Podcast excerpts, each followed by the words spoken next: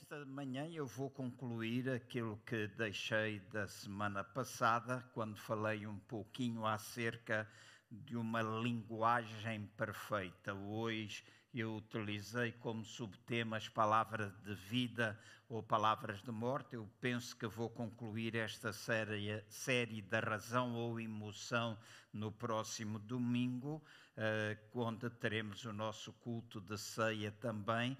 Não que o assunto possa esgotar-se uh, em dez mensagens, se eu não estou em erro, mas uh, acho que é importante nós depois também alterarmos. Mas, como eu tenho vindo a afirmar, esta é provavelmente uma das áreas da nossa vida onde nós precisamos concentrar a nossa atenção uh, perceber como é que as coisas funcionam conosco e depois pormos aquilo que nós temos aprendido em prática. E a nossa linguagem é muito importante. Este é um dos temas que eu disse que se torna uh, muito importante, tal e qual como o do domingo uh, que vem, o perdão. Nós pensamos que o perdão não é se calhar uma coisa assim tão necessária, mas se nós não perdoarmos aos outros, nós não somos perdoados. Certo? Certo? Nós não somos. Nós podemos dizer, ah, não, não, não tem nada de fazer, não tem nada de perdoar. Se nós não perdoarmos aos outros, nós não seremos perdoados. Se nós não pedimos perdão a Deus, nós não podemos receber perdão de Deus. Mas há um outro tipo de perdão que nós às vezes não pensamos nele, não é assim? Mas que é tão importante como os outros dois. E a Bíblia fala de nós nos perdoarmos a nós mesmos. E esse é um perdão também muito importante, porque se nós não formos capazes de perdoar a nós mesmos, nós iremos sempre viver com culpa, outras vezes falsa culpa, iremos viver com rejeição, iremos viver com aquele sentimento que não temos valor, que nós não merecemos nada, e muitas vezes essas formas de ver, de pensar, estão associadas ao facto de nós não nos perdoarmos a nós mesmos. Porque se nós fizermos uma coisa errada na nossa vida e não formos capazes de a resolver, deixem-me pôr assim: se nós tivermos um fracasso hoje, e se nós não resolvermos esse fracasso dentro de nós, nós vamos tentar apagar esse fracasso com outro fracasso. Nós vamos tentar fazer com que, deixe-me dar um exemplo, nós encetamos alguma coisa e aquilo que nós encetamos não correu bem, aquilo que nós começamos não correu bem. Então nós nos sentimos fracassados porque não correu bem. Então, porque não correu bem, a nossa tendência, se não formos capazes de lidar com aquele fracasso, é imediatamente procurar alguma outra coisa que nós possamos fazer para tentar compensar aquela que fracassou, mas na maior parte das vezes acaba por se transformar num ciclo de fracassos, porque nós não resolvemos uma situação partindo para outra sem que aquela esteja resolvida. Então, quando nós encetamos alguma coisa, nós precisamos tratar desta. Nós dizemos, ah, nós aprendemos com os erros. E a pergunta que temos de fazer é: na realidade, nós aprendemos com os nossos erros? Ou andamos sempre a repetir os mesmos erros? E às vezes nós repetimos os nossos erros. E eu não estou a falar para os irmãos, falo para mim mesmo, falo para todos nós que estamos aqui, porque esta é uma aprendizagem que nós temos de ter na nossa vida. Então, errar, não há nada de mal, está tudo bem quando a gente erra. Né, não há problema nenhum. O importante é que nós não estejamos constantemente a repetir os mesmos erros. Então, se eu errar hoje, não é assim, e eu aprender com este erro, eu não vou voltar a repeti-lo amanhã. Amanhã poderei errar outra vez, mas vai ser um erro novo. Então, essa é a, a, caminhada que nós temos de fazer. Quando a palavra de Deus diz que nós estamos em pleno crescimento, nós estamos, na realidade, a desenvolver nesta caminhada. A cada dia nós estamos a melhorar.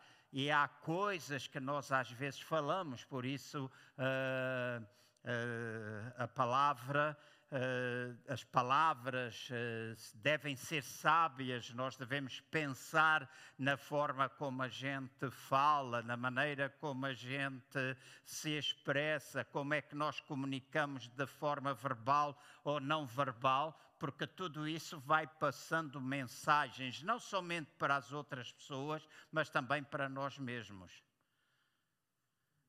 Nós pensamos que não nos afeta a nós, mas afeta mais do que aquilo que nós pensamos. Eu já tive a oportunidade de dizer isto aos irmãos, quando em, junho, no dia 3 de junho de 2019, eu fui submetido à cirurgia, estava lá no hospital. Eu nunca tinha ouvido falar tantas vezes na minha vida como a área emocional afeta a nossa área física. Eu nunca tinha ouvido falar tantas vezes como naquela altura. E depois disso comecei a perceber-me de às vezes coisas que fisicamente eu sinto e quando tento perceber porque é que eu estou a experimentar aquilo no físico, qual é a emoção que está por detrás daquilo.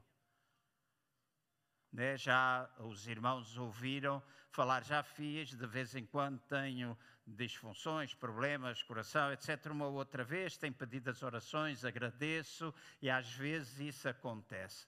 E já fiz milhentos exames e diz que os meus exames estão todos bem não há problema nenhum no coração, não tem. No, no, outro dia falava com a doutora Cristina, que é a minha médica de família, ela dizia, ah, nós não temos explicação. E quando eu chego ao hospital, a maior parte das vezes, já no hospital, eles fazem quase sempre a mesma pergunta, qual foi o stress desta vez? Não é? E aqui algum tempo atrás, um médico que eu consultei por três vezes, né, por quando nós chegamos a uma certa idade, é importante nós cuidarmos, né, é importante cuidarmos sempre, né, mas é importante nós fazermos exames regularmente, etc. Certo? Isto não é, não é palavra, mas é sabedoria. Amém?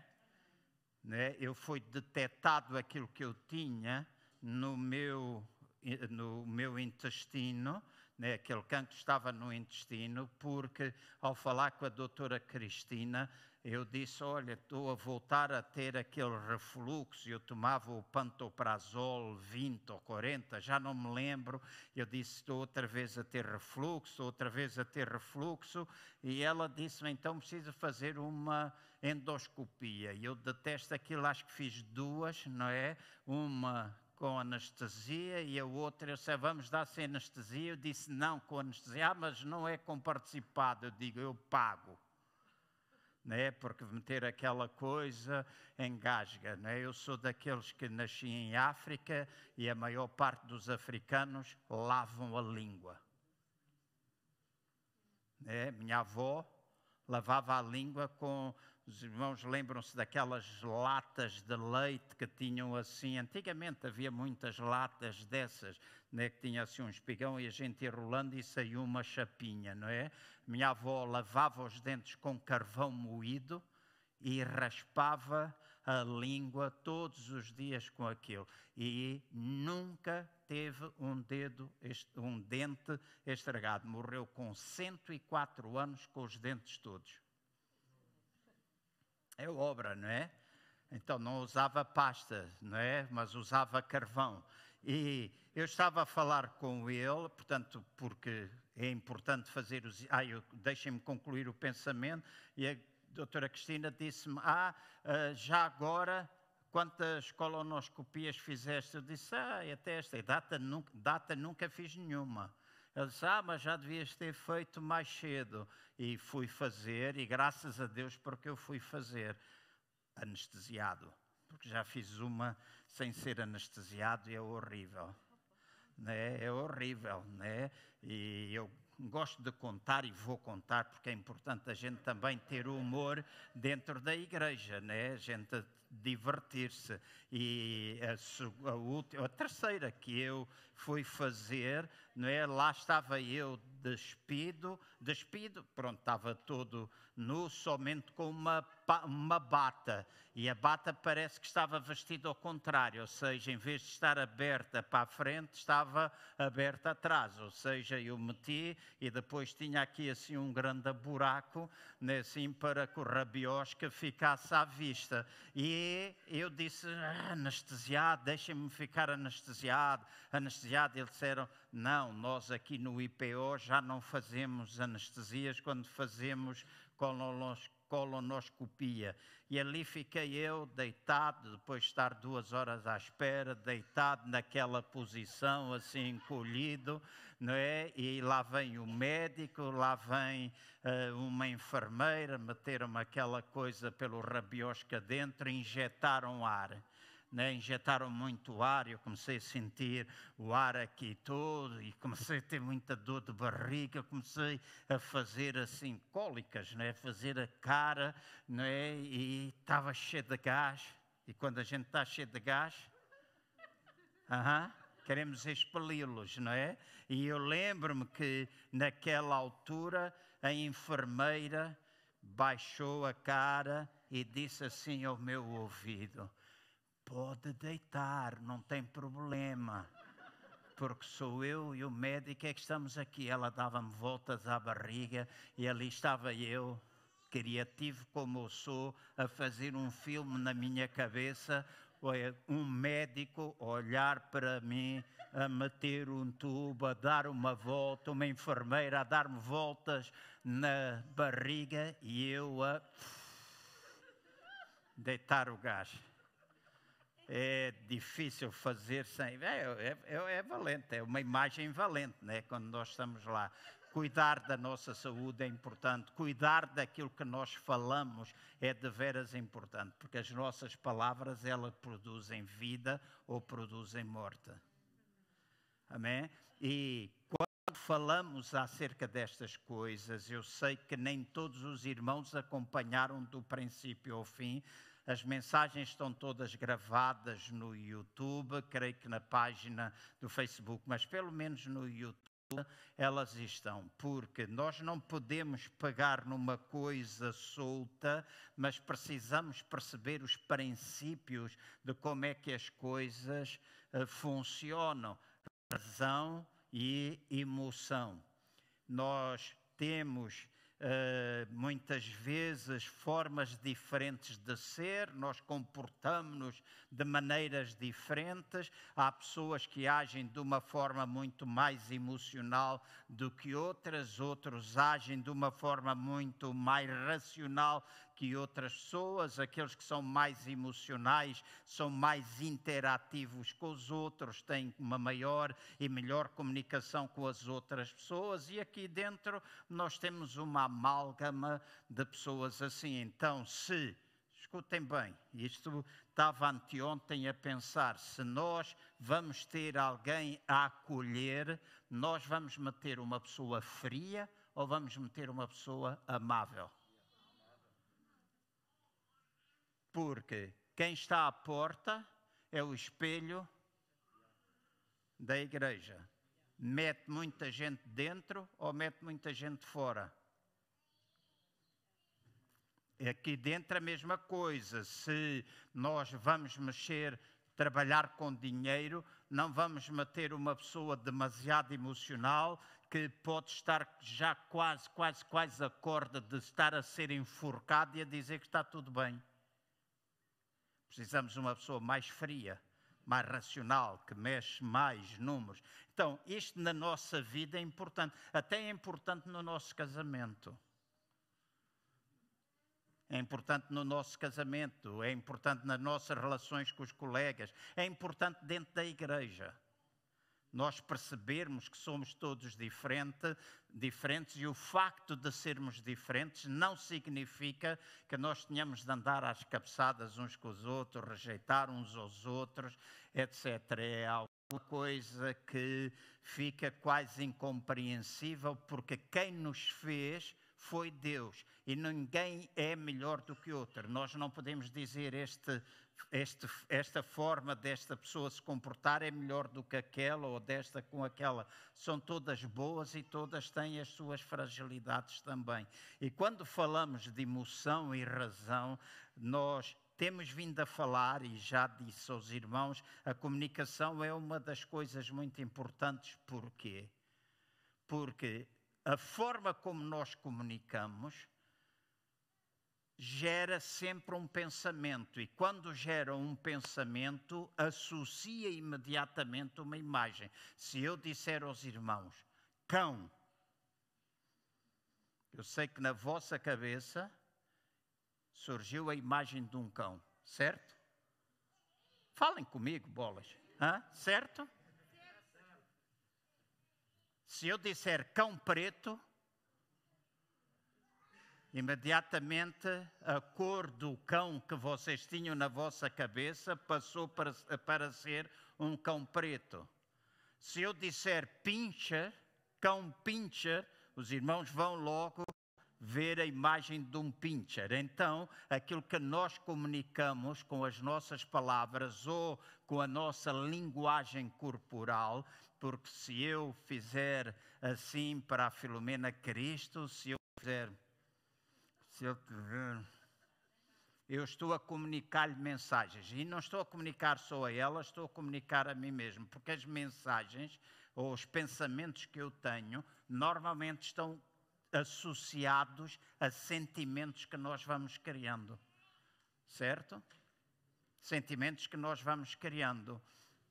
E ao criar sentimentos, nós acabamos por eh, criar de alguma forma convicções, nós acabamos por criar uh, crenças e há coisas que, e quando as, nós temos crenças e convicções, nós precisamos entender que elas são autorrealizáveis, elas acabam por se realizar, as coisas acabam por se realizar da forma como nós pensamos, se eu já disse aos irmãos, se nós tivermos sempre a dizer, quando chega o inverno eu sou o primeiro a ficar constipado, quando chega o inverno tu vais ficar constipado. Se tu disseres eu nunca vou ser ninguém na vida, tu nunca vais ser ninguém da vida. Se tu disseres eu não mereço isso, tu não vais merecer isso. Porque aquilo que tu falas cria vida ou morte dentro de ti. Então, nós, eu não estou a falar de nós. Uh, nem, nem podermos brincar, não estou a falar de usarmos isto numa coisa tão extrema que tenhamos de estar aqui com medo de tudo o que estamos a falar, mas há uma coisa que eu e os irmãos precisamos aprender: é que uh, nós não temos de falar uh, de forma negativa nós precisamos a falar, aprender a falar de forma positiva. E eu não estou a falar nem de pensamento positivo, nem de linguagem positiva, estou a falar de um princípio da palavra de Deus. Por exemplo, e é alguma coisa uh, importante. Se eu estiver sem dinheiro, se eu estiver sem. Uh, muita massa, não é assim? Estou no dia 10 e tenho 10 euros e ainda tenho 20 dias pela frente, não é assim? E eu vou ofertar. Na minha cabeça, escutam bem, eu, é isso que eu faço. Eu não olho quando estou na igreja, e desta vez o cesto não passou aqui à frente. Também quero semear. Hã? É importante, não é? Então, se eu não digo, eu não penso que eu estou a dar uma oferta, eu olho para o meu dinheiro como uma semente. Porque a Bíblia diz que aquilo que nós semearmos, nós vamos colher. É simplesmente uma forma de pensar, é simplesmente uma convicção que eu tenho. Simplesmente uma convicção que se eu semear, eu vou colher. Isso vai realizar. Sempre que eu semeio, eu sempre vou colher. Se eu disser, está aqui uma oferta, eu não estou a fazer uma sementeira, eu estou simplesmente a dar, porque a oferta é nós doarmos alguma coisa. Então, se eu, se algum irmão está a precisar de alguma coisa e eu me dou a mim mesmo para ir lá ajudar, não é assim? Eu não estou à espera de nada, estou lá a ajudar a carregar uns móveis para dentro de uma carrinha. Mas quando eu estou na igreja, eu não dou, eu semeio ou às vezes semeio na vida de outras pessoas. Já cheguei junto de pessoas e disse: Ok, está aqui, é uma sementeira na tua vida.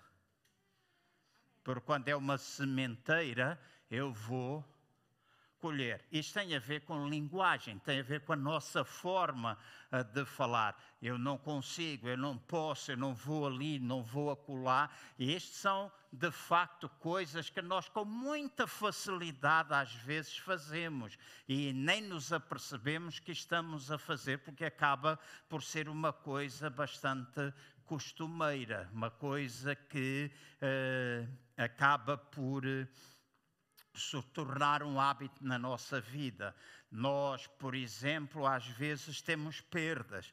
Há um negócio que fracassou e a gente foi à bancarrota, por exemplo. É natural que aquela experiência vivida, e nós falamos das memórias fortes que ficam gravadas na nossa vida, positivas ou negativas, Há coisas que eu sou capaz de dizer aos irmãos a data, a hora, o momento em que as coisas aconteceram. Já vos falei daquela experiência de ter a arma apontada à cabeça quando estava dentro do meu jeep lá em Luanda, desta vez que eu tive a 300 metros da saída do aeroporto. E eu vou dizer aos irmãos: eram três, no dia 3 de março de 2012, às 8 horas e 45 minutos, enfrentam o quartel de preparação de militares ligados ao ramo de, da polícia militar, e eu estava ali, descrevo aos irmãos tudo em pormenor. Quantas cacetadas deu? 32 cacetadas com, com a arma, com a coronha da arma, três furos no vidro, sou capaz de chegar, porque vendi o meu jeep lá, uma, uma jornalista, a Verónica, e eu sou capaz de chegar lá e dizer aos irmãos: está aqui, está aqui, está aqui, porque eu vi tudo. Sou capaz de dizer o que é que eu pensei naquela altura. A primeira coisa que veio à cabeça foi: este gajo vai matar-me? Foi a primeira coisa que me veio à cabeça. A segunda coisa que me veio foi eu era miúdo e fazia viagens com meu pai entre Luanda e Malange e outros sítios, e o meu pai às vezes me levava, eu perguntava sempre ao meu pai porque quando nós íamos atrás de um caminhão, o meu pai metia o dedo no vidro da frente, né? Punha o dedo pulgar no, na, no vidro, fazia pressão, e eu perguntava, pai, por que, o pai miúdo, por que, que o pai faz isso? E o meu pai dizia assim, é porque se saltar alguma pedra, quando o carro que vai à frente é um caminhão, se saltar alguma pedrinha e bater no vidro, o vidro não parte. Então, a segunda coisa que eu me lembrei, não me expliquem como, estar com uma arma apontada, eu devo ter ficado branco, amarelo, vermelho, devo ter mudado de cor, sei que senti um calafrio pelo corpo acima e lembro-me de ter pensado isso e meto o cotovelo no sítio onde ele estava a dar a coronhada, meto a mão embaixo, meto esta mão e a terceira coisa era ora em línguas. É, mas tudo ali umas coisas atrás das outras, porque naquela altura a gente não faz nada. E eu, dentro do jipe, comecei a falar em línguas em voz alta, e e ali apertar, apertar, e ele a bater, a bater, a bater, a bater, a bater, e o vidro não partiu. Ao fim de 32 coronhadas, ouço dois tiros, e o fulano vai embora. Porque na minha oração eu também pensava: Deus livra-me, Deus livra-me, Deus faz qualquer coisa, Deus livra-me, Deus livra-me, Deus livra-me. Então, é uma memória que eu tenho negativa muito intensa. E provavelmente vou lembrar-me dela toda a minha vida. Durante muito tempo, aquela memória afetou a minha vida, ao ponto de cada vez que eu passava naquela rua, eu estar sempre cheio de medo de que fosse assaltado outra vez.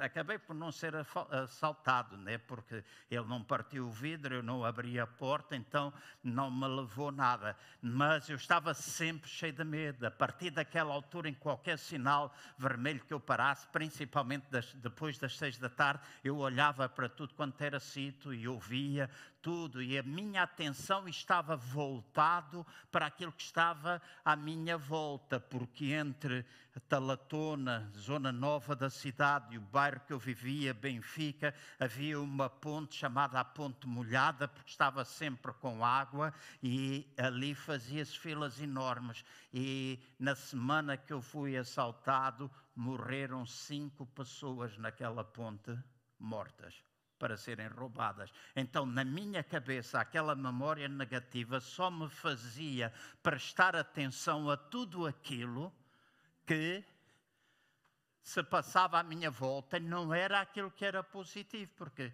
se foram cinco no meio de sete milhões e meio de pessoas, é uma migalha, é, são vidas, tudo bem, mas eu foquei-me no cinco, a minha atenção estava voltada para aqueles cinco, até que foi necessário eu ter de reprogramar e, apesar da memória estar cá, fazer uma programação de maneira que eu não possa, ou eu não viva com aquele problema, porque naquela altura lembrei-me de muitas outras memórias do passado, quando em 1986 eu estive ali e estava numa casa que era feita, era de um contentor tipo fibra, e que se a gente desse um murro com força, furava o guarda, estava com uma metralhadora e ouviu um barulho, ou seja lá o que é que ele fez, disparou dois ou três tiros e atravessou a casa do missionário Gordon Bialy quando eu estava a dormir, atravessou três paredes e por pouco não matou uma pessoa que estava lá dentro. Então, todas essas coisas vêm porque tudo dentro de nós está associado. Então, as crenças que nós vamos desenvolvendo, e foi necessário fazer colocar por cima da memória negativa uma memória positiva. Isso vem muitas vezes ou é criado através da comunicação que nós fazemos, através daquilo que nós pensamos, dos sentimentos que nós somos capazes de gerar e saber, ok, se eu sei eu vou falar, Deus, tu és o meu guarda, tu és aquele que estás comigo. Porque quando eu estava lá, saí do prédio e fui para a vivenda, viver num quartinho, uh, mais ou menos a minha sala, tinha mais ou menos isto assim, do púlpito e aqui era o uh, meu quarto, não tinha mais do que isto, cabia uma cama de 1,40m e a mesinha de cabeceira, aqui a casa de banho. Eu vivia lá numa zona assim. E o guarda era um bêbado. E eu sempre pensava na minha cabeça, disse, se vem aqui alguém, e com muita frequência, de noite ouvia tiros, muita gente morria lá à porta, na ponta da rua onde havia uma, uma rolote que vendia bifanas, muita coisa acontecia. Então foi necessário reprogramar, porque naquela altura eu tive medo. E quem me diz, ah, o Senhor é minha força, o Senhor não tem. Não, nós temos medo. Às vezes eu tenho raiva. E não há mal nenhum quando a gente tem medo, quando a gente tem raiva. Está presente, é uma emoção presente na nossa vida. Certo? Agora, o que é que a gente faz com o medo, o que é que a gente faz com a raiva, o que é que a gente faz com essas emoções que são mais negativas é que determina a forma como nós vamos viver. E a nossa linguagem, a nossa linguagem é verdadeiramente importante. Então, nós temos de pensar na forma como é que nós falamos. E a semana passada nós falámos muito acerca disso. A gente leva a vida a pensar que somos pobres, então nós vamos manter pobres. Nós temos dificuldades, nós temos problemas, e volto outra vez a dizer: o que cada um de nós faz, o que cada um de nós faz, vai determinar o tipo de vida que a gente leva. É? E às vezes nós temos a tendência de dizer Deus sabe, Deus sabe, Deus sabe. Ah, ok, deixa isso, fica tudo nas mãos de Deus. Mas há coisas que Ele diz, ok, toma lá, és tu que tens de fazer. Porque quem vai fazer estes trabalhos na nossa vida, Deus, tu não sabes que Deus te manda perdoar? Está escrito na Bíblia? Está escrito ou não? Então, se está escrito, quem é que perdoa? É Deus ou és tu? Ele perdoa-te aquilo que tu pedes a Ele e que tem a ver com Ele. Mas com o irmão, contigo mesmo, quem é que faz? Deus ou tu? Então não digas, oh, fica nas tuas mãos, Deus. Nada, não fica nas tuas mãos, está na tua. Assuma a responsabilidade que está na tua mão tal e qual como muitas outras coisas na nossa vida está na nossa mão. Nós temos situações e passamos por situações que às vezes nos prendem, não é? Às vezes eu, eu digo e, e, e falei uma vez, conheci alguém, deixem-me pôr assim, eu conheci alguém que o pai morreu quando ela era muito pequena né? Era o pai morreu quando ela era muito pequena e aquela pessoa porque morreu, né, assim, quando o pai era pequena e morreu numa situação em que não era esperada, porque o pai eh, deixou para tomar conta, disse eu vou voltar e não voltou por um tempo. Aquela pessoa viveu a vida inteira assim viveu a vida inteira, ainda hoje está viva, tem bastantes anos de idade, mas viveu a vida inteira, casou, teve filhos, etc. Mas viveu a vida inteira pensando que o marido era o pai dela e marido. Mas marido não pode ser marido e pai ao mesmo tempo. Porque nós às vezes arranjamos substitutos. Quem é o problema? De Deus ou é nosso? Todos nós sentimos a dor do luto, certo? E o luto pode acontecer por fruto de uma separação, pode uh, vir por causa da morte de alguém, certo? Então há um luto associado ao divórcio, por exemplo. Há um luto associado à morte de um ente querido. Mas quem é que é responsável por colocar um fim ao luto? Somos nós.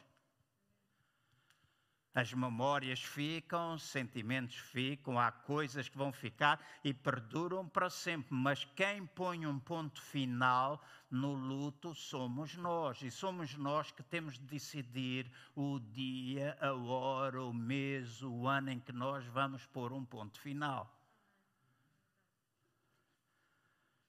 Podemos pedir direção a Deus, Deus, como é que eu vou fazer? E Deus pode guiar-te na forma como tu vais fazer. Tu vais procurar ouvir, mas passa essa brincadeira a um papel, porque o desejo de Deus é que nós vivamos a vida abundante e que nós não vivamos com essa situação do luto. Ele morreu para que nós tivéssemos e tenhamos vida certo? Então, se eu fizer isso, se eu fizer isso, então eu vou alcançar vitória. A mesma maneira, quando se passa por divórcios, nós não podemos divorciar-nos hoje e depois casarmos amanhã e trazer tudo aquilo que é do casamento passado para dentro do casamento atual. Certo? E há uma altura que a gente tem de pôr um fim tem de dizer, ok, isto tem de acabar aqui e agora é uma nova vida. Agora, Deus deseja que tu vivas preso? Não, Deus não deseja que tu vivas preso. Deus não deseja que tu vivas preso. E é bom a gente às vezes falar para nós mesmos: Deus não deseja que viva preso. Fala para o espelho lá na tua casa de banho, quando te vais maquilhar, ou vais lavar os dentes, ou fazer a barba, seja o que for. Fala palavras de edificação de vida, fala palavras para dentro de ti mesmo que tu és capaz, que tu podes, que tu mereces, que tu vais fazer coisas. Ah, e há, há situações que nós precisamos aprender na nossa vida, nós precisamos fazer isso. E os irmãos podem dizer: Ah, mas então o pastor está a querer dizer o quê? Simplesmente aquilo que a palavra do Senhor diz. Se eu falar vitória, eu vou falar alegria. Se eu me vitimizar, eu vou falar tristeza. Se eu falar capacidade, do lado da morte vai estar a incapacidade. Se eu falar amor, eh, e do outro lado o que eu posso comunicar é indiferença. Sou eu que escolho o que é que eu vou falar, uma coisa ou outra. E às vezes até pode parecer frio, principalmente quando nós começamos. E quando nós começamos, às vezes até parecemos parvos. É, às vezes até parecemos parvos, mas eu lembro-me que fui curado de uma doença incurável, segundo o médico, já tinha tomado 12, 17 antibióticos diferentes. Infelizmente, perdi toda a documentação nestas mudanças, não sei onde é que para, mas eu guardei aquilo quando eu ainda morava na Portela e um micróbio se alojou na garganta, Staphylococcus aureus, acho que é assim que se chama, ou aureus, como é? Áureos, não é? Staphylococcus aureus. Eu tomei 17 antibióticos diferentes, todos os meses, escutem bem, todos os meses eu tinha, cheguei a ter 39, 40 graus de febre, eu tremia, em pleno verão. Estava tapado com três cobertores, tapado com três cobertores. E já tinha orado, já tinha feito milhentas coisas. E lembro-me que na altura estava a ouvir uma cassete, era o tempo das cassetes, e o título daquela série é Alegria do Senhor. Era como se chamava, do Jimmy Swagger. Lembram-se do Jimmy Swagger? E eu estava a ouvir uma cassete dele e de repente Salmo 4.2 ou 2.4 diz que o Senhor se rirá do seu inimigo. E quando eu ouvi, estava em inglês, quando eu ouvi que o Senhor se rirá, alguém pode ver se é 2.4, se é 4.2, quando diz o Senhor se rirá do seu inimigo, aquela palavra entrou dentro de mim e foi uma sucessão de pensamentos, coisas que vieram ao meu espírito. De repente eu começo a visualizar que o Senhor, o meu Deus, o meu Pai, aquele que é o meu guia, estava dentro, 4.2, 2.4, ok, 2.4, obrigado Nádia, em, em Salmo 2.4, o Senhor se rirá do seu inimigo, e eu lembro que naquele momento eu comecei a visualizar Deus dentro de mim a rir-se. Eu gosto de ouvir às vezes o, o Adriano dizer que a Bíblia é poesia, a vida tem muita poesia. 70%. A visualização, a capacidade. Eu comecei a ver Deus a rir. E de repente outro pensamento veio: se Deus está dentro de ti a rir, tu também podes juntar-te a Ele a rir. E eu, de repente, comecei. Mas quem, quem está da, no, da cama quem está de cama, quem está com febre, em pleno agosto, tapado com três cobertores, a talintar de frio, e eu estou ali sozinho, e comecei, imediatamente ouvi aquela voz que nós muitas vezes também ouvimos, aquela voz que me perguntou assim: Estás-te a rir de quem? Estás a rir de quem? E de repente eu disse de ti. Estou a falar, estabeleci um diálogo de ti. Estás a rir de, de mim porquê? Eu disse, porque o meu Deus que está dentro de mim está a rir-se. E eu juntei-me a Ele a rir. E juntei-me a Ele a rir. No princípio eu parecia destravado da cabeça, mas a verdade é que eu continuei a rir. Até que eu não parei de rir. Doze minutos depois, eu estava de pé, fui tomar banho e quando a Ana chegou da das compras, perguntou o que é que tu fazes de pé e eu disse, eu estou curado.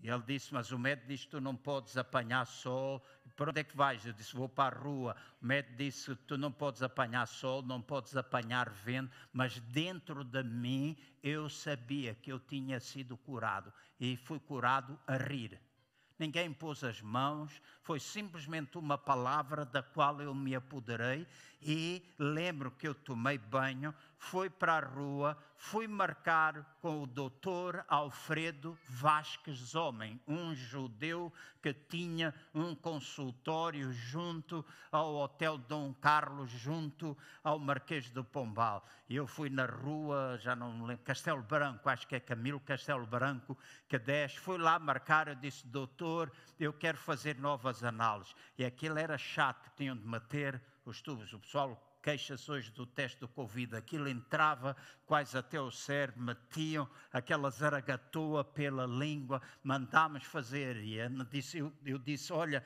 este micróbio está morto.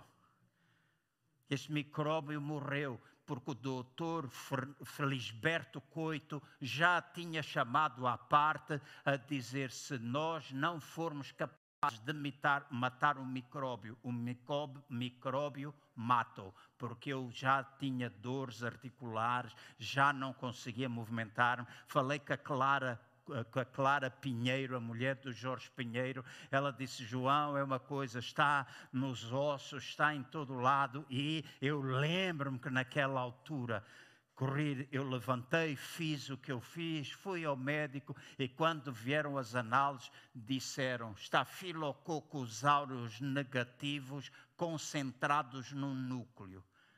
E a pergunta que foi feita, Ana fez a pergunta, ah, ainda está aí, está no núcleo, ainda está a dizer, tem está filococcus. E eu lembro como se fosse hoje a resposta que eu dei.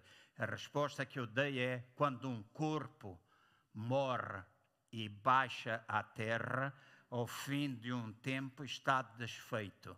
Se estes estão concentrados no núcleo e em inatividade, estão mortos. Então o resultado final é que dentro de pouco tempo eles não estão cá. E esse foi o resultado final. Então, as palavras, o que a gente pensa, o que a gente é capaz de imaginar. Então, na nossa vida, na nossa comunhão com Deus, naquilo que nós procuramos desenvolver de relacionamento, é importante que nós comuniquemos bem. É importante que entre nós comuniquemos quando em casa nós falamos uns com os outros, quando nós estamos na igreja, falamos com os irmãos, quando nós pensamos acerca deles. Por isso eu digo, quando nós fazemos declarações de amor, a declaração de amor começa com um pensamento. Né? E o pensamento a gente não vê.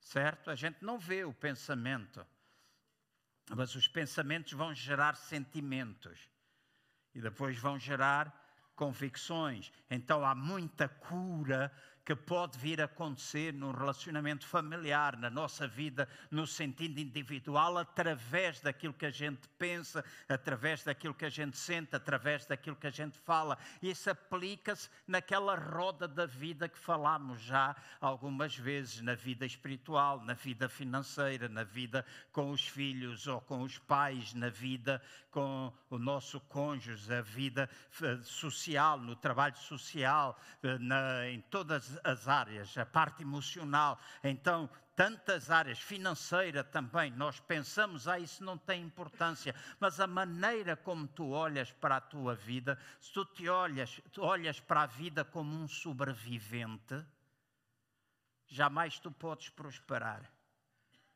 E eu sei que às vezes nós desenvolvemos crenças por causa da nossa educação ou por causa das experiências, por causa dos traumas que nós tivemos já nessa área, porque se alguém passou por uma situação de falência, vai ter medo de arriscar outra vez ou não vai?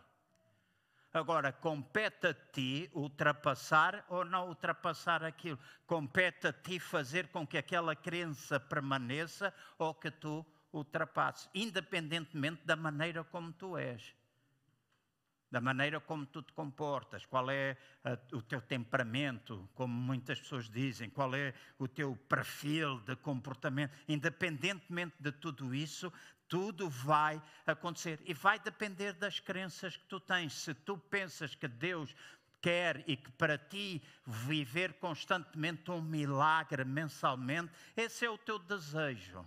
Esse é o teu desejo. E tu vais viver assim.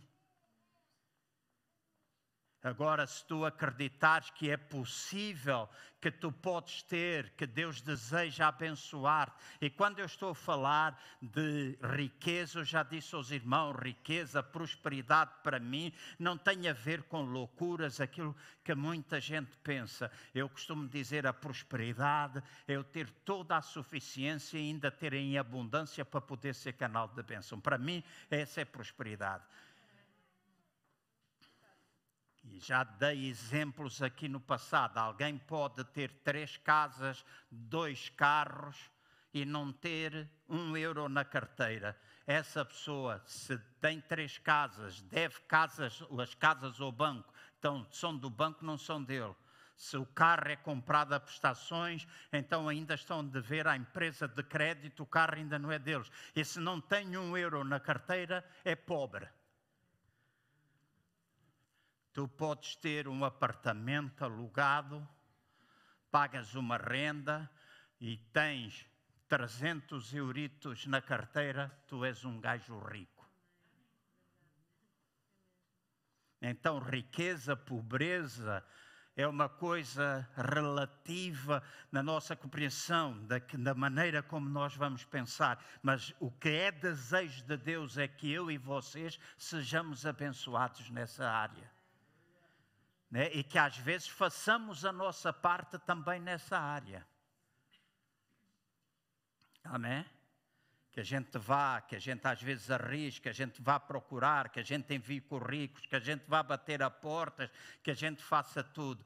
E às vezes nós dizemos, ah, somos velhos. Não é? E em Portugal, quem tem mais de 40 anos, o mercado de trabalho, infelizmente, começa a fechar-se coisa que não acontece nos Estados Unidos.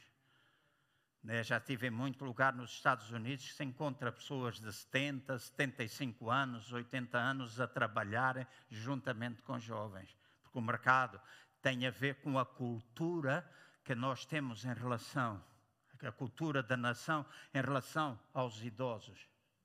Aqui a cultura é péssima. Na igreja a mesma coisa. Muita coisa que acontece no seio da igreja depende da cultura que nós tivermos, porque a cultura que nós temos edifica ou destrói a atmosfera.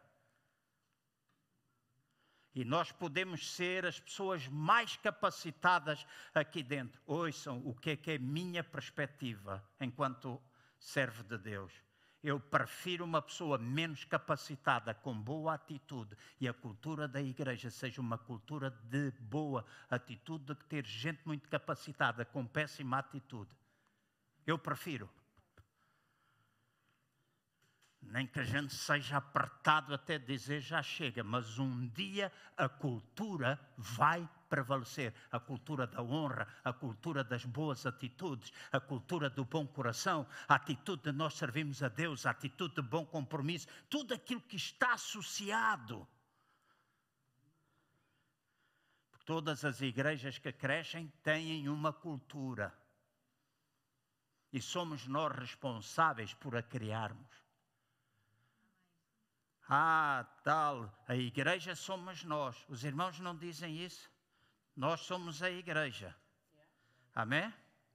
Então, quando corre tudo bem, nós somos a igreja, está a correr tudo bem. Mas se alguma coisa corre mal, a igreja deixa de ser nós, passa a ser o pastor. É fácil. É uma cultura.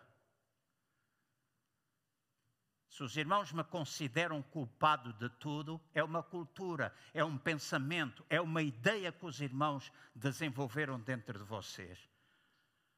Porque eu posso ter a minha responsabilidade, mas os irmãos também a têm. Certo? Todos nós temos. E de uma vez por todas, nós temos de assumir a nossa responsabilidade no bem, no mal, em todas as coisas em, e tomarmos consciência, porque o problema é que a gente às vezes nem tem consciência. Há gente que é tão murmuradora, tão murmuradora, tão murmuradora, tem línguas tão compridas que vão daqui ao Jerez e voltam, tem línguas que depois vão até o Algarve e vêm cá para cima e ainda acham que estão a fazer uma coisa boa em prol do Evangelho, em prol do Reino de Deus, em prol da igreja. Não estão, não estão, não estão. E nós temos de perceber que elas não estão. Depende da nossa maturidade.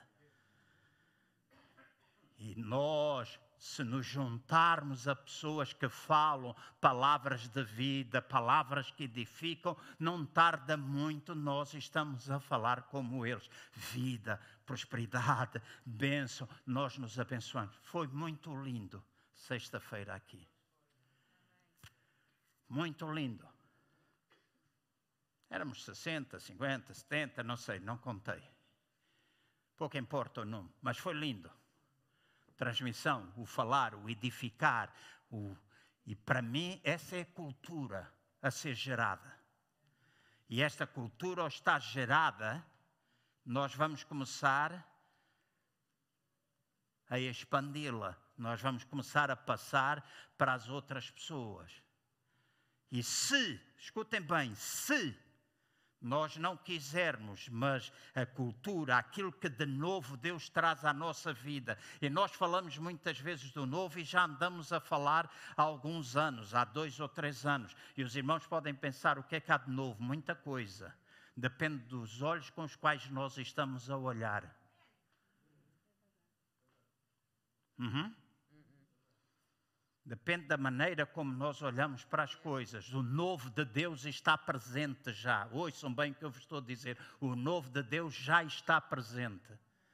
E se nós tivermos olhos espirituais para ver, se nós não virmos no natural, mas virmos no espiritual, nós vamos capazes de perceber. E há, às vezes, coisas que o corpo repele. Uhum. Então, nem sempre quando um irmão vai embora é mau, às vezes é bom. Está-me a ouvir? Ah, o pastor João não tem amor. Tenho. É porque amo que eu penso assim. Porque se nós tivermos, a Bíblia diz, se houver fermento, o fermento leveda toda a massa. Se nós tivermos pessoas de más atitudes, pessoas que têm mau, mau coração, mau maneira, mau maneira de olhar, toda, todo o histórico da vida daquelas pessoas é vida de murmuração, de crítica, de deitar abaixo. Quando vão dar um elogio, vão dizer: Paula, eu gosto muito de que tu tragas uma blusa azul com as calças creme. Epá, essa máscara cor de laranja fica mesmo a condizer. Mas eu estou a dizer isso, mas eu acho que não fica bem com o teu cabelo, que está assim muito encarniçado. Acho que os teus sapatos cinzentos não vão assim muito bem com não sei quê, pá. Mas acho que hoje também o coisa que tu puseste nos olhos, o rímel, ou essa coisa que tu não pões, né? mas o rímel, que não sei quê, não é muito bom. São pessoas que são capazes de ver coisas boas mas sempre associada a alguma coisa boa, está uma coisa má. Não são capazes de dizer: Eu gosto de ti. Eu aprecio muita gente quando chega junto de mim e diz assim: Eu amo-te. Posso pedir-te, Noémia, chega aqui. Se eu chegar aqui junto da Noémia e olhar para ela e dizer: Eu amo-te, Noémia. E se eu disser: A tua dor é uma dor que vai passar, o peso que tu carregas, tu tens deixado nas mãos de Deus e no tempo, no seu tempo, no tempo que tu determinas, é algo que vai desaparecer.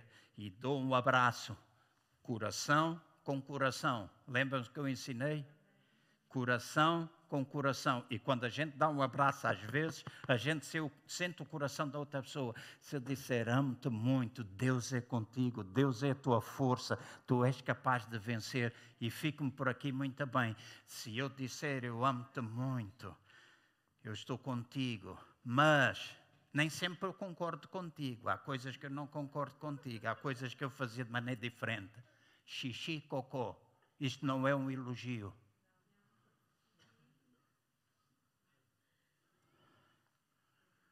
Porque é que tu não és capaz de elogiar sem colocar um mas e um se? Os irmãos não concordam comigo? Muitas vezes que não concordam. Eu sei que muitas vezes vocês não concordam com as decisões que eu tomo ou com aquelas que eu não tomo. Mas já me perguntaram se eu concordo com vocês todos? há coisas que acontecem com as quais eu não concordo nada. Nada, zero. Mas eu não tenho de estar a expressar, eu não concordo, não sei o quê. Se eu disser eu amo, eu desejo o melhor, Deus abençoe, Deus abençoe. Esse é o meu desejo. Não estou ali para julgar a minha irmã, o problema que ela passa, o problema que ela sente. Não estou para fazer julgamento, estou simplesmente para abençoar a vida da outra pessoa. Deus, quando disse que nos ama, não colocou nenhum mas nem nenhum se no meio.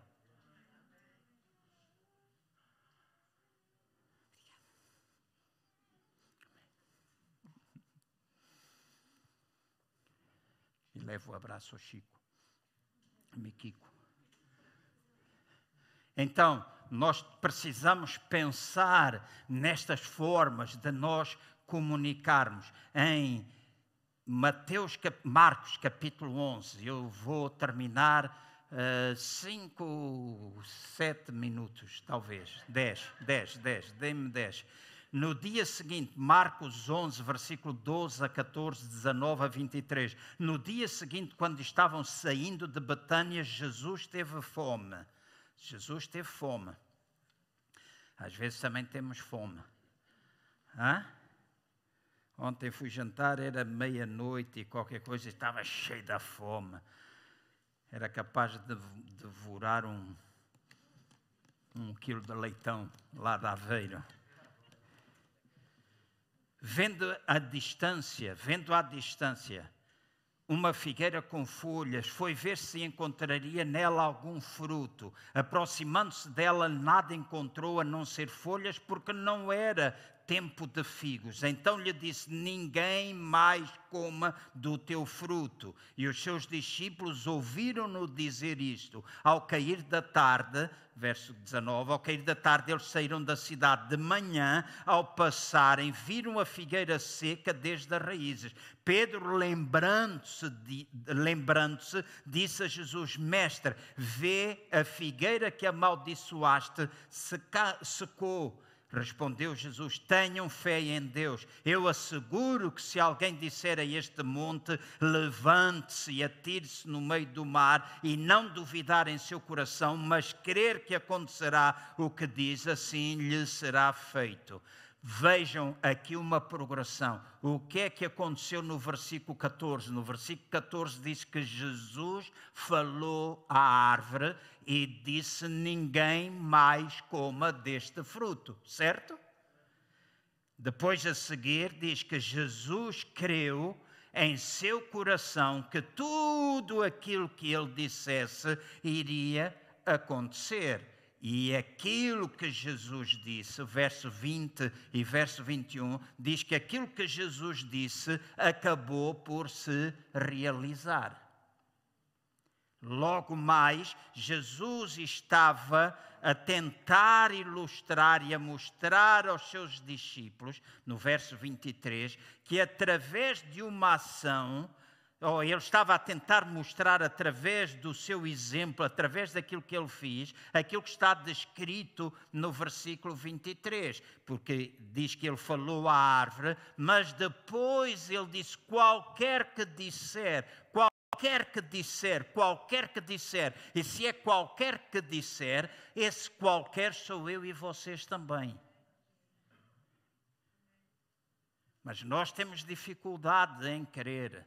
Nós temos dificuldade em crer. Nós temos dificuldade em aceitar a fé. A fé, muitas vezes, eu digo que às vezes os piores incrédulos são os crentes.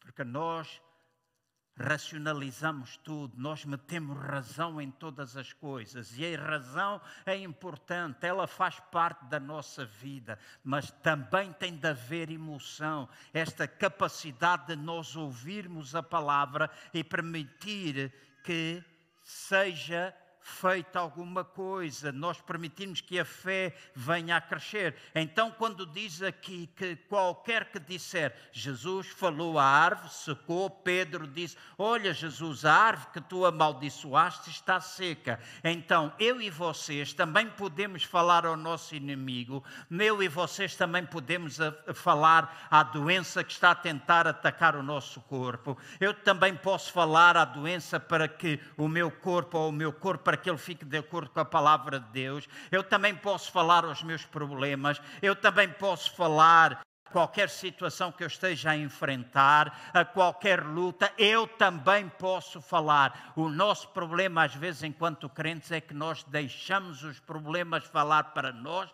e não somos nós que falamos para eles. E alguma coisa está invertida. E nós achamos isso normal, porque o resto o fazer, deixar os problemas falar, na nossa cabeça, no nosso lado racional, é isso que está certo.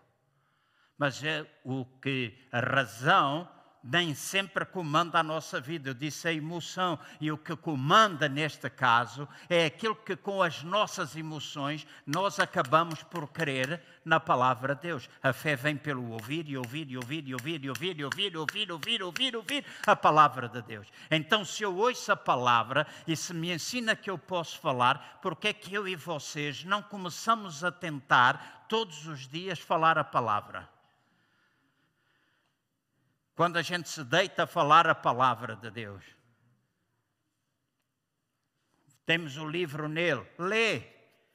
O que estiver lá escrito, de repente usa para ti mesmo. Eu sou mais do que vencedor através de Cristo Jesus. Eu sou mais do que vencedor. Eu tenho a vitória. Em Cristo Jesus eu tenho a vitória. E se os irmãos experimentarem fazer isto, a vossa atitude, o vosso pensamento, e deixem-me dizer, os vossos sentimentos mudam.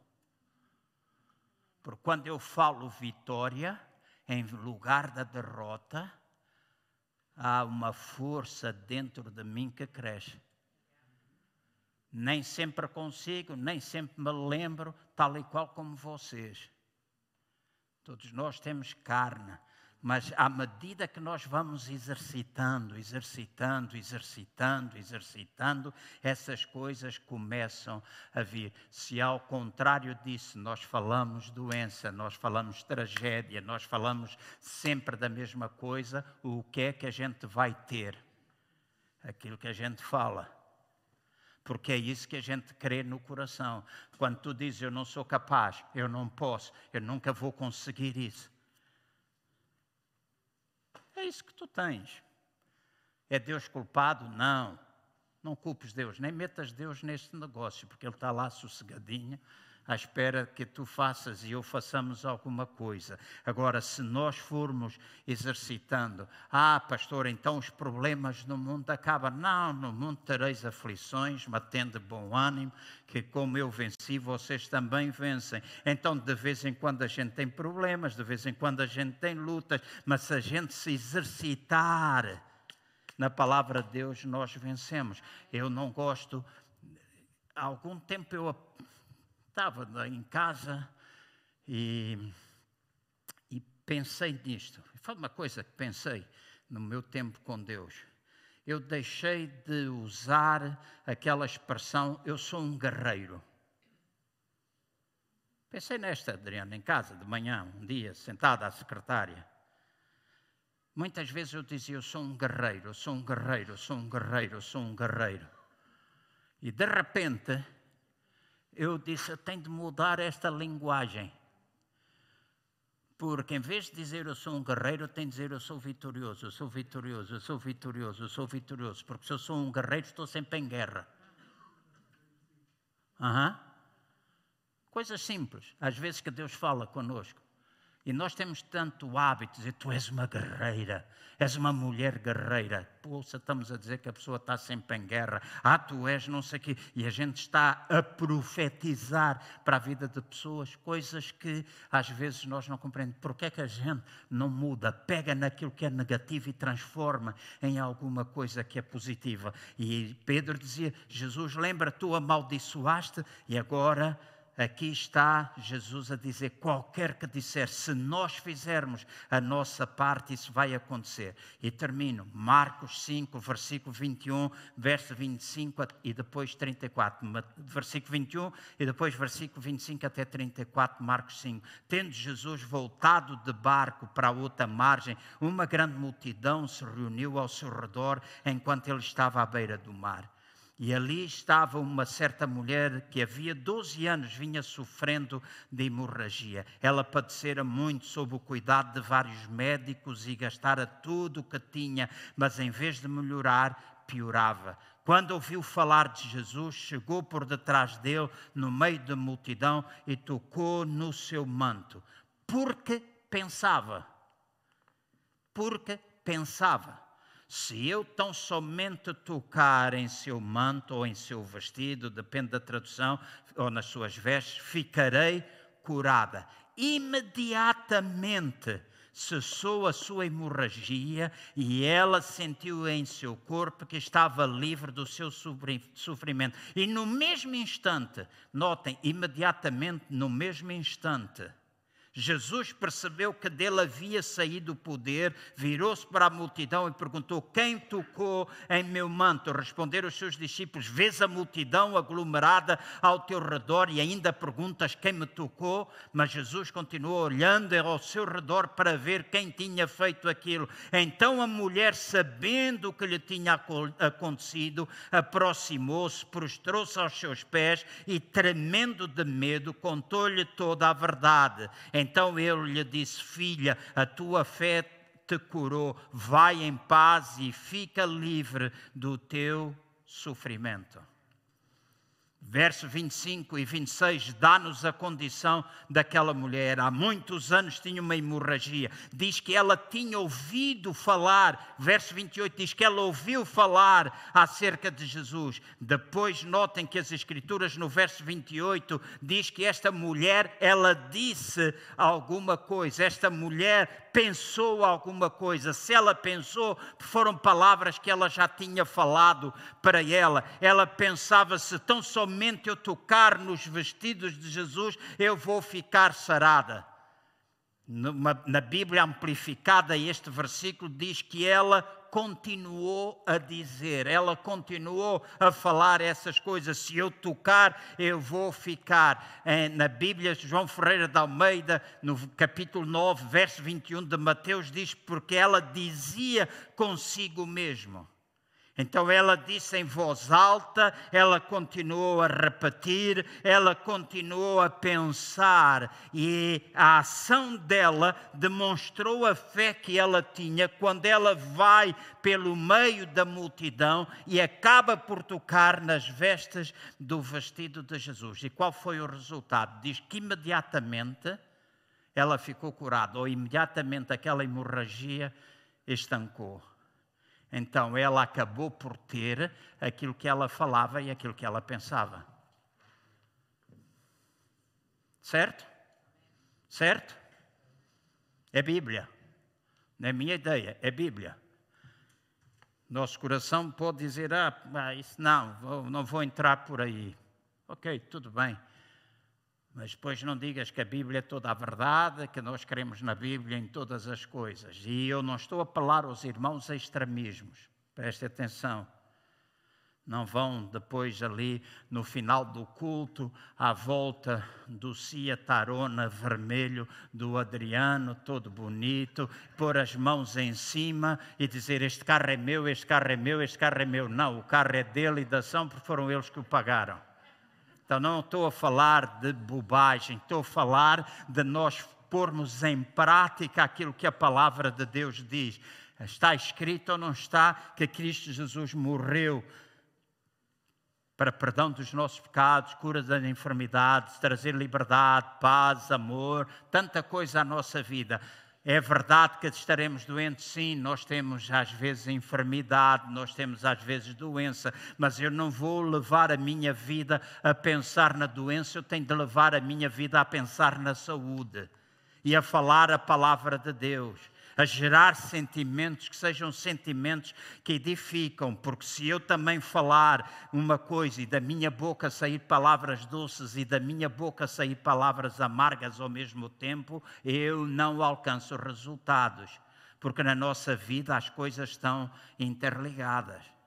Então eu não posso estar a dizer eu amo-te muito e depois estar a dizer é uma filha da mãe. Aham. Uhum. A ouvir? Eu não posso estar com, às vezes, a abençoar e vir as costas e vou amaldiçoar com o outro. Por isso, fala, isso fala de integridade, fala do nosso caráter cristão. E Deus deseja que nós possamos viver assim. Deus deseja que nós cresçamos em maturidade. Então, diz aqui que o resultado foi ela ficar curada, tudo aquilo que ela tinha dito e aconteceu conforme ela disse. Depois diz Jesus que foi a fé dela, no versículo 34.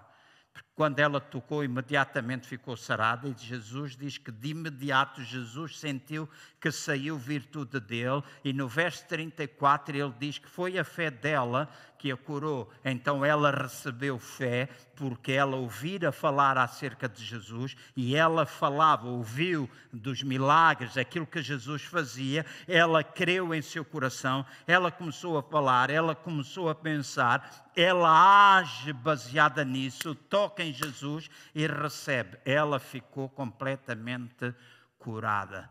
Então eu e os irmãos, e agora concluiu, eu, eu concluo, eu e os irmãos, nós temos de aprender mais e mais a confiar na palavra de Deus. Voltar àquilo que é evangelho simples. Pão, pão, queijo, queijo. Uma coisa que usar fé como de criança. Fé como de criança, em que nós começamos e que nós começamos a mudar a nossa linguagem, porque quando mudamos a nossa linguagem, nós estamos a afetar as nossas emoções, nós estamos a afetar os nossos sentimentos. Quando afetamos os nossos sentimentos, nós começamos a afetar as nossas crenças, as nossas uh, convicções. Aquilo que nós normalmente dizemos é a minha convicção, é a minha convicção, mas às vezes aquilo que é a minha convicção não é aquilo que é a convicção de Deus, e a minha convicção tem tem de ser ajustada. E a verdade é que a minha convicção de João, baseada na minha pessoa, baseada na minha experiência, pode mudar.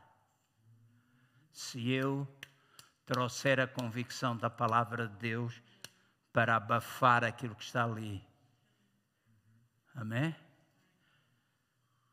E uma coisa que eu faço muitas vezes, eu gosto de ver de olhos fechados.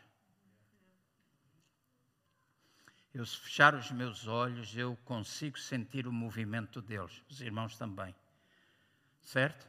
Se eu fechar o meu olho, eu consigo ver se o meu olho agora está aí para a esquerda, agora está aí para cima, está aí para baixo, está aí para a direita. Eu consigo.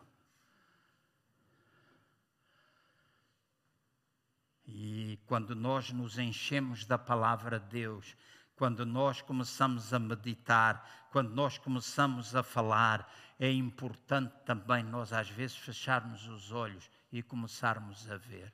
Fui muito abençoada há duas semanas quando eu li lá das listras, lá no, no Velho Testamento dos animais. O que é que tu vês da tua vida? O que é que tu vês da tua família?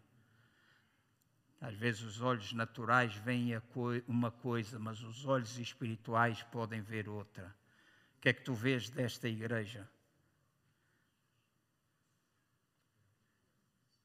Se nós criarmos com os olhos espirituais uma imagem, vamos dizer assim, positiva daquilo que é o nosso futuro de acordo com a palavra de Deus, então é isso que nós vamos ter.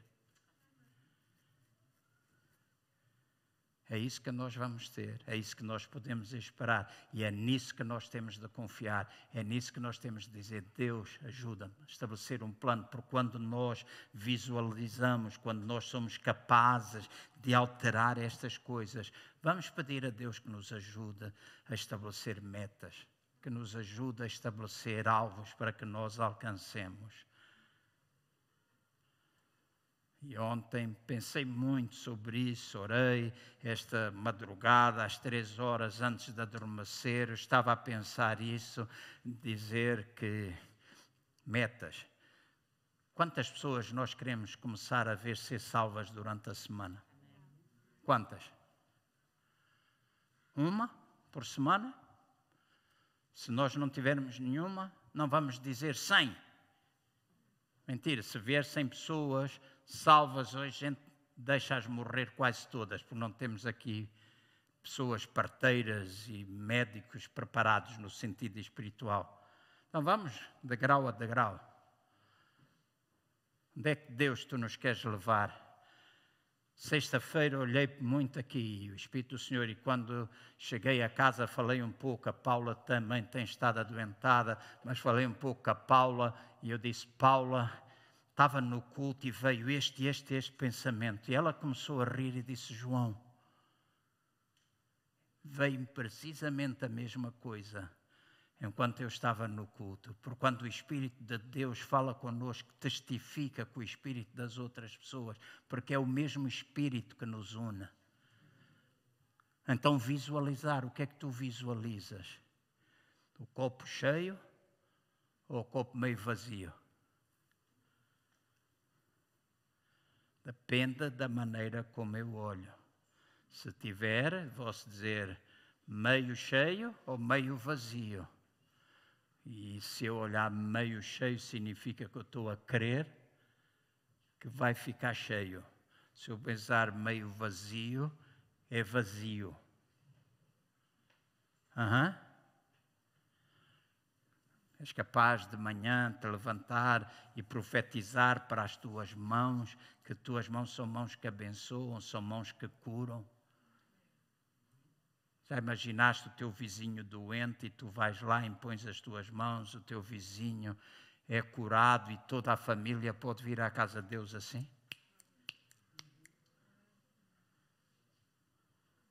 Podes imaginar isso? Deus Ficamos de pé. Deus é Deus do passado, é Deus do presente e é Deus do futuro. Amém? Deus é Deus do passado, é Deus do presente e é Deus do futuro. Então, consoante aquilo que nós queremos, consoante aquilo que nós decidirmos, nós vamos alcançar. Amém? Amém? Então Deus, Ele é conosco. Deus, Ele é conosco.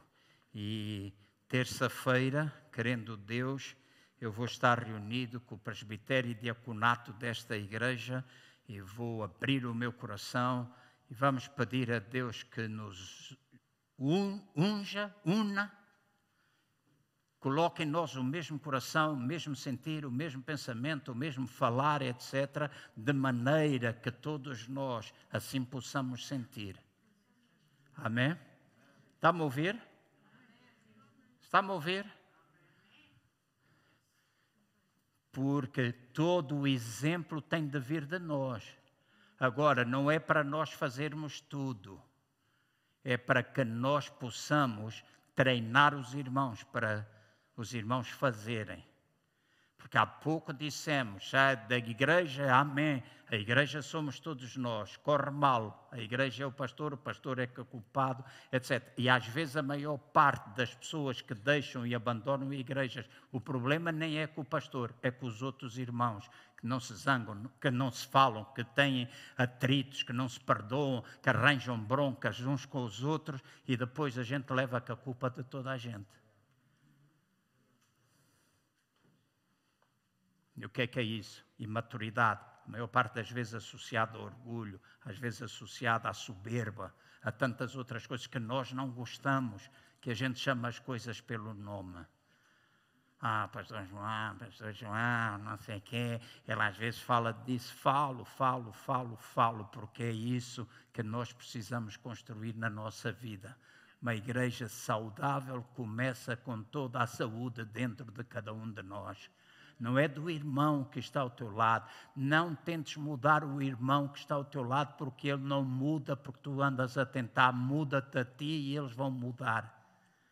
Porque quando tu mudas, a tua atitude muda, o teu falar muda e tu és capaz de começar a construir alguma coisa que é edificante. E aquilo que é os nossos dons, aquilo que é a nossa capacidade, aleluia, começa a vir ao de cima e a gente começa a ministrar saúde. A igreja cresce. A igreja cresce de três formas: em número ou quantidade. A igreja cresce organicamente, ou seja, na nossa relação uns com os outros. E a igreja cresce também em qualidade. O crescimento não é só numérico, é um crescimento de qualidade. E quando falamos de qualidade, falamos da nossa relação com Ele, falamos da nossa, da, do, do, trabalho do Espírito no nosso caráter, quando nós falamos do orgânico, da relação uns com os outros. Queremos crescer em, em número e andamos à, tro, à solha uns com os outros? Crescemos. A gente não quer isso. Eu não quero, os irmãos não querem. Amém? Nós não queremos. Então, nós vamos pagar o preço de ser os pioneiros do novo, os desbravadores do noivo, do novo. Vamos pagar o preço, vamos dizer eu vou, eu vou, eu estou, mas não é só dizer eu estou com a boca, eu estou com as ações, com o compromisso, com as decisões, é com tudo. Né? Porque já às vezes eu disse, ah, estou contigo mas às vezes estão tão. Eu estou, esta expressão, quando a pessoa diz estou atrás de ti, estou a tu atrás. Eu sei que há pessoas que estão mesmo atrás e que nos suportam, nos braços e oram, etc. Mas há alguns que às vezes aparecem assim do nada, diz estou atrás de ti. E às vezes eu olho, estão tão atrás que de repente deixo de os ver. Dizer que suporta, que apoia, que estamos e que somos igreja é mais do que palavras, é estilo de vida. Pai, eu oro por esta igreja, oro por cada irmão, cada irmã, oro para que a tua palavra possa frutificar em cada coração.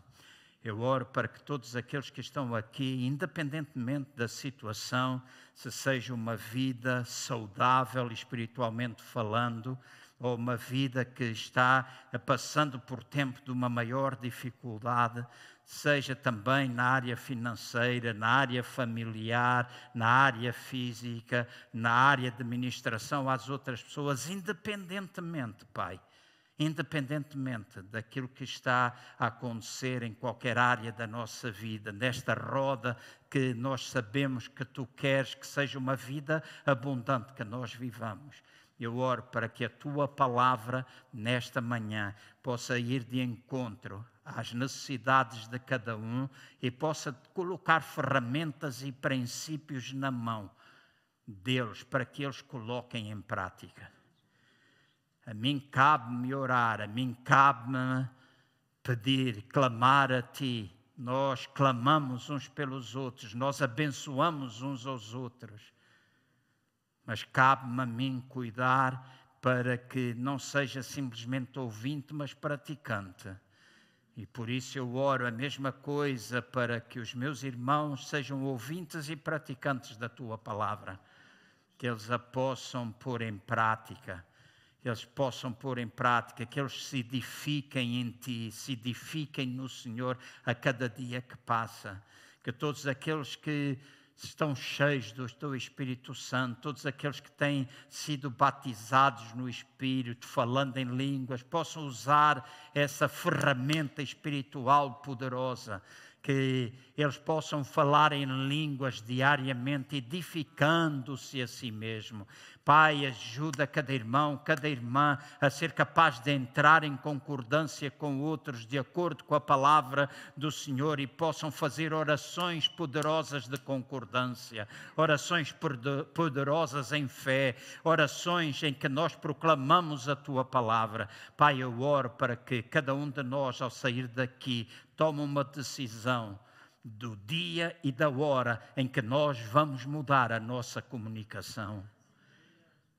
Se alguém tem uma forma errada de comunicar, verbal, ou seja, através de uma forma não verbal, Pai, eu oro para que nesse momento, quando isso acontecer, o Teu Espírito Santo possa fazê-los lembrar daquilo que eles têm ouvido hoje tal e qual como Pedro se lembrou de que, daquilo que Jesus falou e viu o que aconteceu, que tu nos faças lembrar também que é a nossa responsabilidade fazer sementeiras com as nossas palavras de um fruto que nós queremos ver florescer, que nós possamos também profetizar a nós mesmos, profetizar a nossa vida em toda e qualquer área, que nós possamos falar palavras de edificação para nós mesmos, palavras de bênção, palavras de vitória, palavras de conquista, Pai.